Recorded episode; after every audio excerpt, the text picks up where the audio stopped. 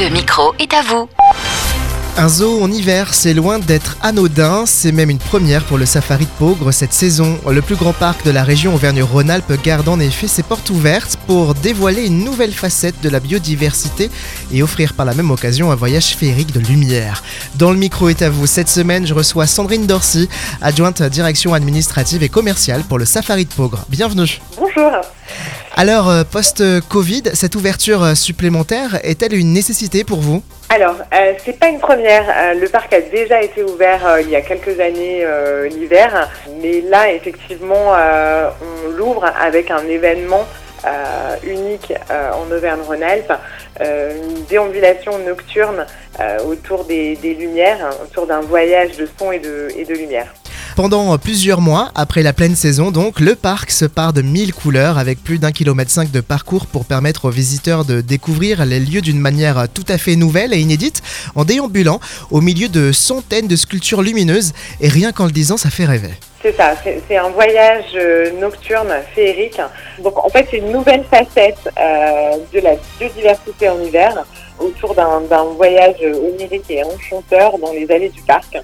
Va être à la découverte des animaux, de la flore. Vous avez fait appel à des artistes euh, locaux, régionaux pour euh, ces sculptures? C'est réalisé entièrement à la main euh, selon une tradition ancestrale euh, chinoise. Donc c'est un festival euh, euh, autour des, des animaux euh, du, du monde, mais ce sont des sculptures chinoises. Et bien sûr, dans ce safari, festival de lumière sauvage, on retrouve girafes, zèbres et autres animaux emblématiques du parc, mais aussi des oiseaux exotiques et des insectes géants. On a plus de 500 sculptures, de grosses sculptures. Après, euh, il y a énormément de, de guirlandes. Il y a aussi euh, des champignons. euh. Et faut-il attendre nécessairement la nuit pour profiter de ce parcours ou finalement lors de la journée, lors d'une visite traditionnelle hein, du safari de Pogre, on peut aussi découvrir ces créations? Euh, on peut les découvrir en journée. Elles sont installées, euh, elles animent le parc, elles sont très colorées.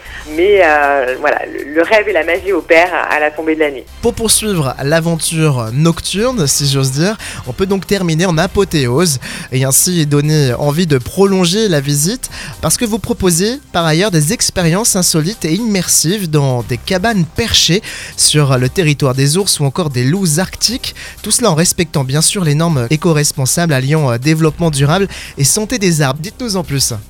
Alors oui, effectivement, on peut prolonger la, nuit magique en restant euh, aux cabanes perchées, dans une cabane euh, aménagée, euh, tout confort, au-dessus de l'enclos. C'est un espace de 3 hectares où vous pouvez observer à travers euh, des lunettes euh, euh, de vision nocturne, des, des jumelles, les animaux la nuit. Donc ce sont des cabanes aménagées, donc on a des, des, des cabanes love-nid euh, avec un nid dans l'enclos, des cabanes familiales, tribus, avec des voilà tout un équipement à l'intérieur pour continuer le voyage en- Canada avec une escapade canadienne. Tels des explorateurs euh, du 21e siècle. Pour terminer. Ouvert euh, tous les jours pendant euh, les vacances scolaires avec une offre couplée sans supplément tarifaire à la visite du Safari de Pau pour le premier festival des Lumières Sauvages du Safari jusqu'au 26 mars 2022. Euh, Pour réserver son billet et préparer son séjour, rendez-vous sur safari-pogre.com. Sandrine Dorcy, merci de votre confiance en Phare FM et belle Oui. saison hivernale pour le Safari de Pogre donc. Merci et à bientôt. Au revoir. Au revoir.